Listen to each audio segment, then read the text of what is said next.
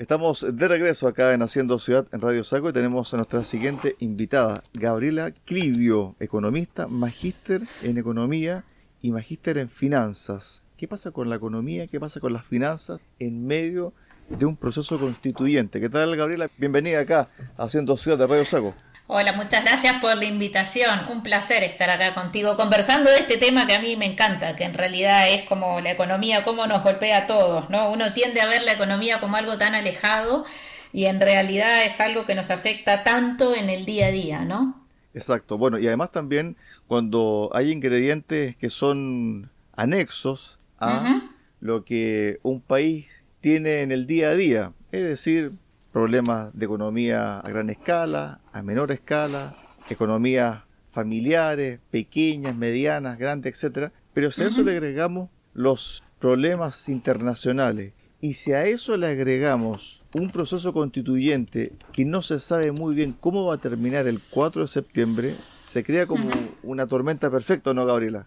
Sí, digamos que, que, en el fondo nosotros estamos arrastrando muchos problemas eh, como sociedad desde antes, ¿no? Digo, del tema de, de dos mundos que, que, convivían pero que no se escuchaban y gente que se, se relacionaba, digamos, como en una caja de resonancia con, con toda gente muy parecida, digamos, pero, pero lo que estamos viviendo eh, nosotros hoy en día, ponte tú, en materia de inflación, eh, si bien en parte es consecuencia de lo que está pasando en el resto del mundo, es muy importante eh, lo que pasó en el ámbito interno con, el exceso de liquidez el año pasado, eh, lo que nos va a pasar, digamos, en materia de crecimiento.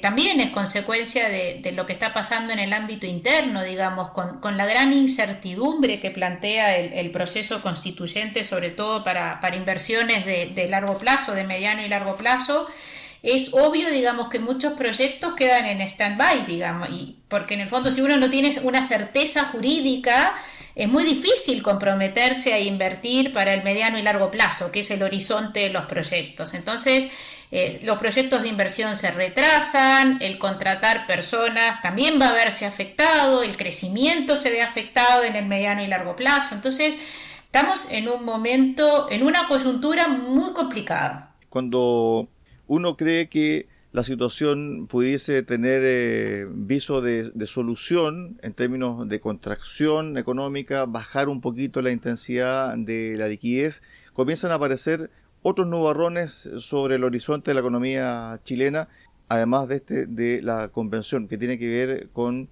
la contracción de la producción. Se dice que vamos a tener una recesión técnica al 2023. ¿Esto cómo va a incidir y cómo está incidiendo en la toma de decisión de los chilenos? ¿Cómo tú ves el día a día en eso, Gabriela? Yo veo que en el fondo hoy en día estamos teniendo como dos mundos distintos. El mundo de regiones, donde hay un tema tremendo con la inseguridad, eh, el, clima que se está viviendo de inseguridad, de miedo, de susto, eh, y que evidentemente está afectando a toda la actividad agrícola, ¿no verdad? O sea, como entre otras cosas, por ejemplo, en ejemplos simples, digamos, como consecuencia del miedo y del terrorismo y de las acciones eh, que existen en el sur, la superficie plantada va a ser menor frente a una superficie plantada que es menor, si seguimos demandando la misma cantidad en materia de alimento, eso va a implicar un alza en el precio. Eh, en la región metropolitana, la inseguridad que se vive en la macrozona sur y en la macrozona norte, si bien hay una mayor inseguridad, eso no ha afectado tanto. Entonces, de alguna forma, hay como dos mundos distintos, ¿no?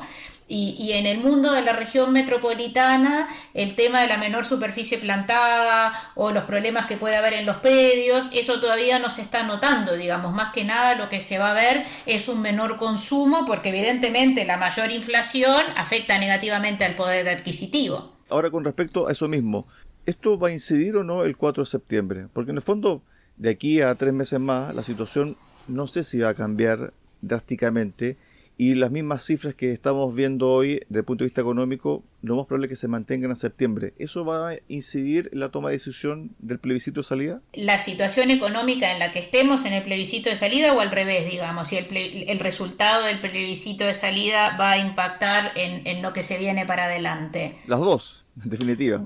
Yo creo que en el fondo eh, el gran tema del plebiscito de salida para mí, que es como me gusta a mí enmarcarlo, es como que en el fondo eh, nosotros veníamos viviendo en un país en el cual no se reconocía la diversidad y, y, pasamos al otro extremo con lo que se está lo que propone la convención, el texto que propone la convención es un país donde, donde Chile ya no existe más, que no es lo que me gusta a mí, digamos. Yo personalmente creo que Chile es uno solo, que Chile tiene una diversidad eh, que no se reconocía antes pero, pero Chile no es un Estado plurinacional. Chile es un Estado que tiene mucha diversidad y mucha riqueza en su diversidad. Y tiene que reconocerse esa diversidad dentro de lo que es un Estado. Y ese Estado es Chile.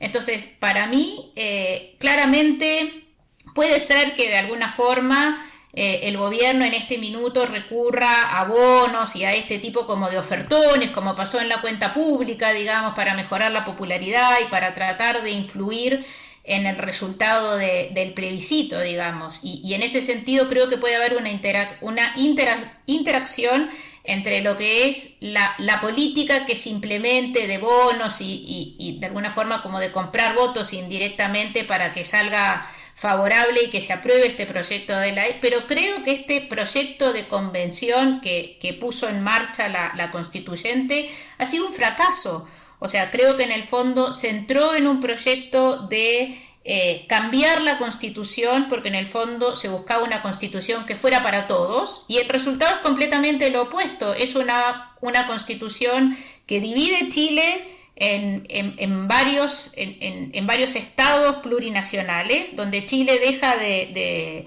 de, estar, donde no se reconoce la diversidad, sino que se, eh, se fragmenta un territorio donde todos dejamos de ser iguales al, frente a la ley, que era justamente lo que se buscaba. Lo que se buscaba era terminar con los episodios de corrupción, que nos uniéramos, que fuera un país más meritocrático, y ahora va a ser todo lo contrario, o sea, ya no vamos a ser todos iguales ante la ley, pero no por una mala práctica, sino porque la ley va a ser distinta.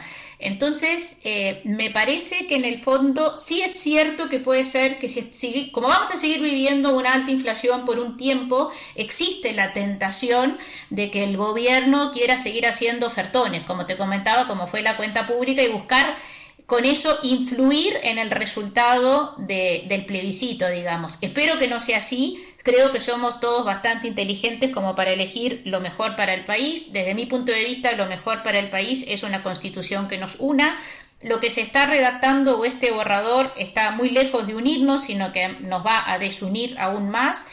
Y me parece que en el fondo de salir el rechazo eh, bueno, y seguiría vigente la constitución de, Ricardo Lagos, digamos que no es una constitución hecha en dictadura, sino una constitución hecha en democracia, y se pondría fin a mucha incertidumbre en materia de, derecho de propiedad, y eso sería muy bueno para la, para la inversión. Con respecto al borrador en sí, desde el punto de vista económico, el Estado va a tener y está teniendo un rol, en el borrador por lo menos, mucho más que protagónico, prácticamente es como un actor omnipresente en todos los estamentos de la vida diaria del país. Eso ya marca una diferencia con la actual constitución.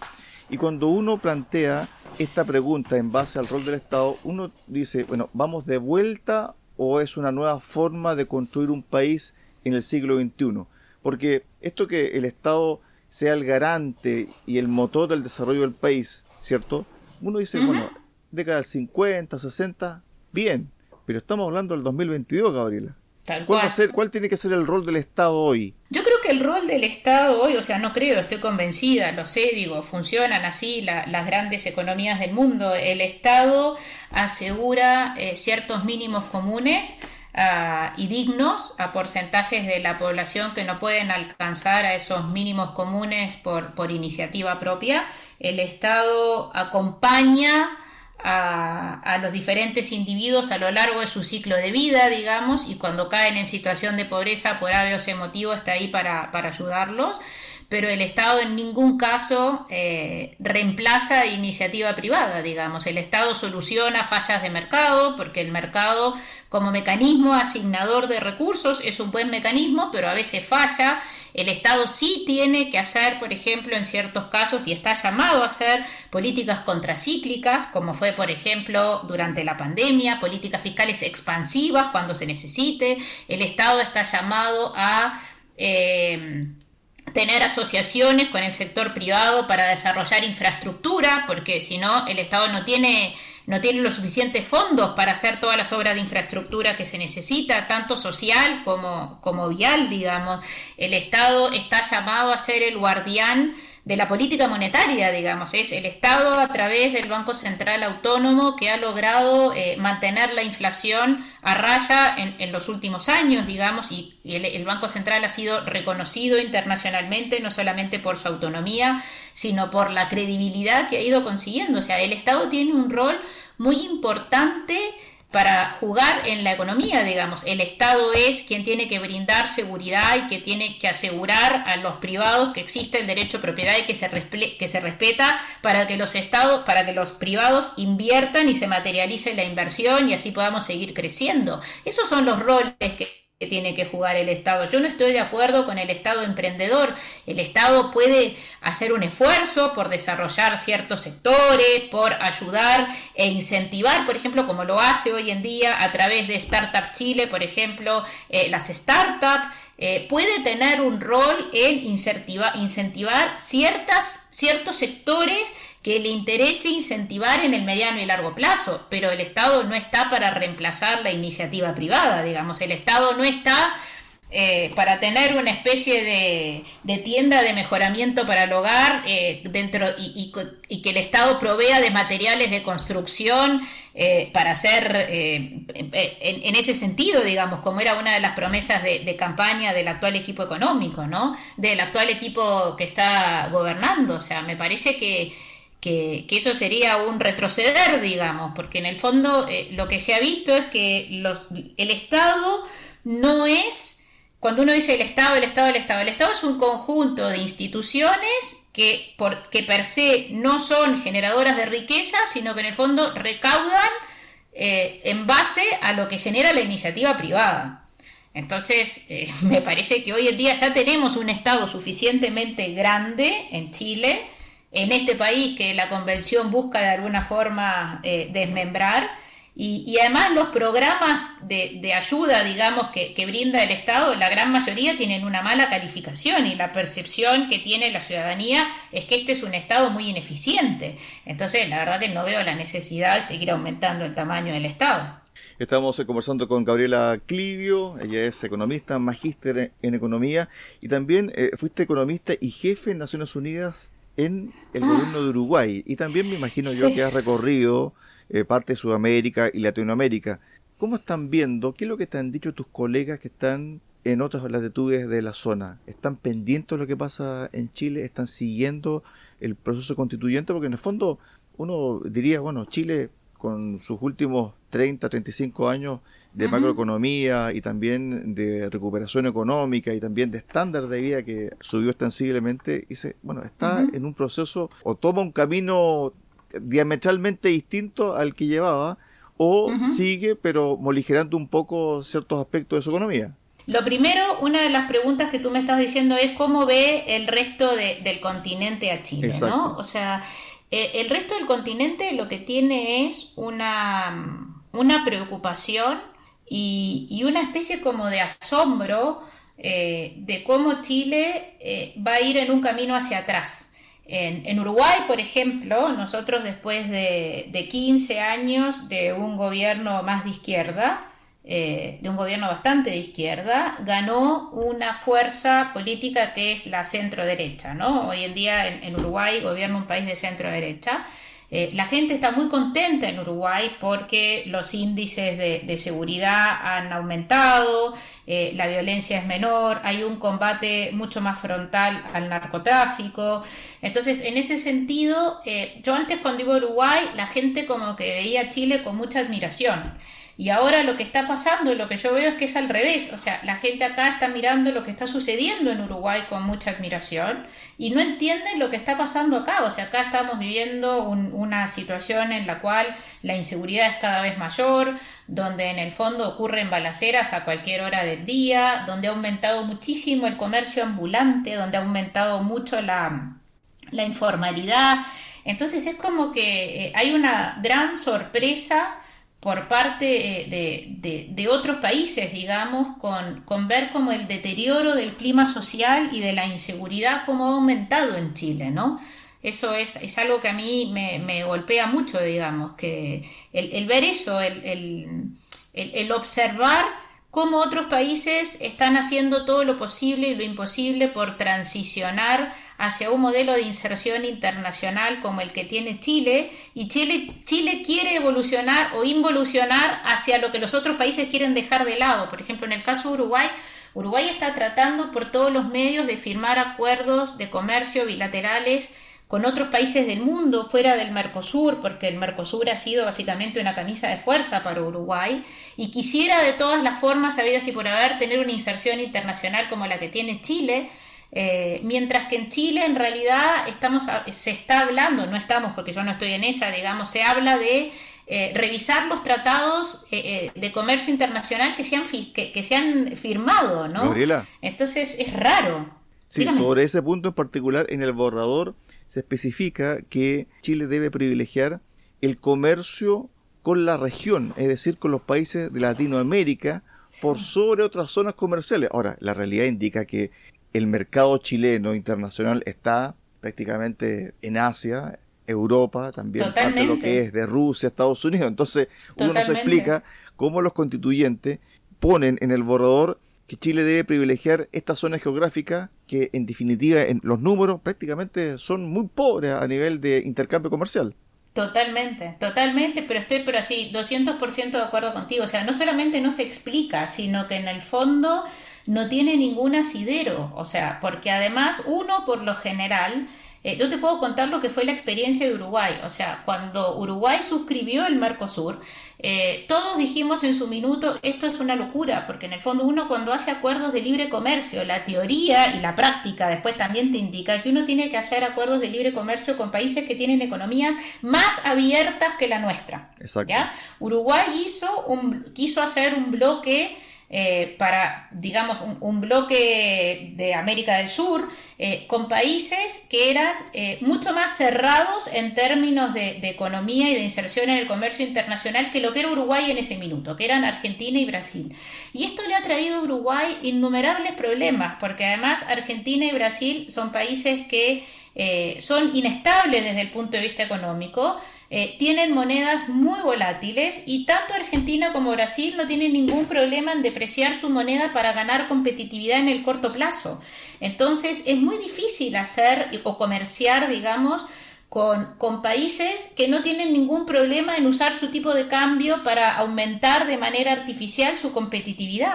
Entonces, la, seguro que hay que comerciar adentro de, de la región, digamos, y de hecho, por ejemplo, más allá de lo que es el comercio internacional, digamos, son muchas las empresas chilenas que por ser esta una economía pequeña y abierta se han instalado también en, en, los otros países andinos, ¿no verdad? En Perú y en Colombia, que resulta algo lógico, digamos, seguir con la expansión internacional, primero hacia la región y después hacia el mundo. Pero, pero pensar, digamos, que tenemos que privilegiar a la región, siendo que la región tiene un producto per cápita y un poder adquisitivo menor que otras zonas geográficas con las cuales comerciamos no tiene ningún sentido, porque en el fondo cualquier exportador debiera querer colocar su fruta o sus productos o cualquier empresa de servicios debiera querer colocar cualquier pyme sus productos en el mercado en el cual le paguen mejor, no en una región y no quedar, digamos, como prisioneros de una región que no tiene el PIB per cápita más alto del mundo. Quizás también, eh, Gabriela, y cerramos con esto, Chile está pasando por un proceso de cambio donde su economía también va a sufrir un cambio desde el punto de vista de lo que se hace actualmente, a lo que hoy. Es decir, exportamos nosotros materias primas, exportamos mucha fruta, etcétera, etcétera. Pero nos falta esa economía 2.0 para ir ya derechamente a un camino un poquito más eh, desarrollado, ¿no? Bueno, pero en el fondo eh, no es que no se hayan hecho esfuerzos por diversificar la matriz exportadora, o sea, no es que no se hayan hecho esfuerzos, pero también sería ilógico pensar que no vamos a aprovechar eh, el exportar ciertas materias primas que tenemos que en este minuto todavía son muy demandadas, digamos. En algún momento, del, en algún momento de la historia sucederá que el grafeno reemplazará al cobre y entonces el cobre dejará de ser el principal producto de exportación, digamos, pero hoy en día también tenemos que ver, por ejemplo, uno de los temas, de, por ejemplo, con el tema del cambio climático, el, transicionar hacia la, la cero emisiones es algo tremendamente importante y ahí nosotros tenemos una ventaja competitiva porque no hay cielos con mayor luminosidad que los, de, que los del norte de Chile. Entonces, nosotros también podemos exportar ese tipo de proyectos. Podemos llamar inversión privada para que, de, eh, haciendo una asociación con el sector público, se instalen eh, generadoras de otro tipo de energías que no son contaminantes. Y eso no quiere decir que el cobre no va a seguir siendo el principal producto de exportación durante un tiempo. Ha habido muchos esfuerzos por diversificar la matriz exportadora y se ha logrado. Hoy en día Startup Chile, por ejemplo, es ejemplo en el mundo de, lo que es el éxito de un programa de startups que tiene que ver con tecnología, con tecnología, con disrupción, eh, con hacer las cosas de una manera distinta. Eh, y, es un ejemplo en el mundo, digamos, no es que no se ha logrado, o sea, se ha logrado. Lo que pasa es que, bueno, sigue siendo muy importante el tema de, de la exportación de commodities, porque, bueno, el precio del commodity, entre otras cosas, hoy en día está muy alto, nos favorece y sigue siendo un producto importante de, exportación, como lo va a ser el litio, ¿no verdad? Como lo va a ser el litio. Y a mí nadie me va a convencer que una empresa estatal del litio va a ser más eficiente que la minería privada. Nadie me va a convencer de eso porque no es así, porque el estado que tenemos hoy en día nosotros no es un estado eficiente. Es un estado que tiene mucha grasa, es un estado que ha aumentado el tamaño y es un estado cuya mayor, la gran cantidad de los eh, proyectos en los cuales eh, se ha embarcado y programas, a eso me refiero, programas como sociales, tienen una mala calificación. Estuvimos eh, con la economista magíster en economía, Gabriela Clivio, conversando acá en Haciendo Ciudad, en Radio Saco. Gracias por estos minutos, Gabriela, y esta interesante entrevista. Todo lo contrario, gracias a ti por invitarme. Muchísimas gracias, un placer, de verdad. Muchas gracias, Cristian. Ok, un abrazo, buena tarde. Chao, chao.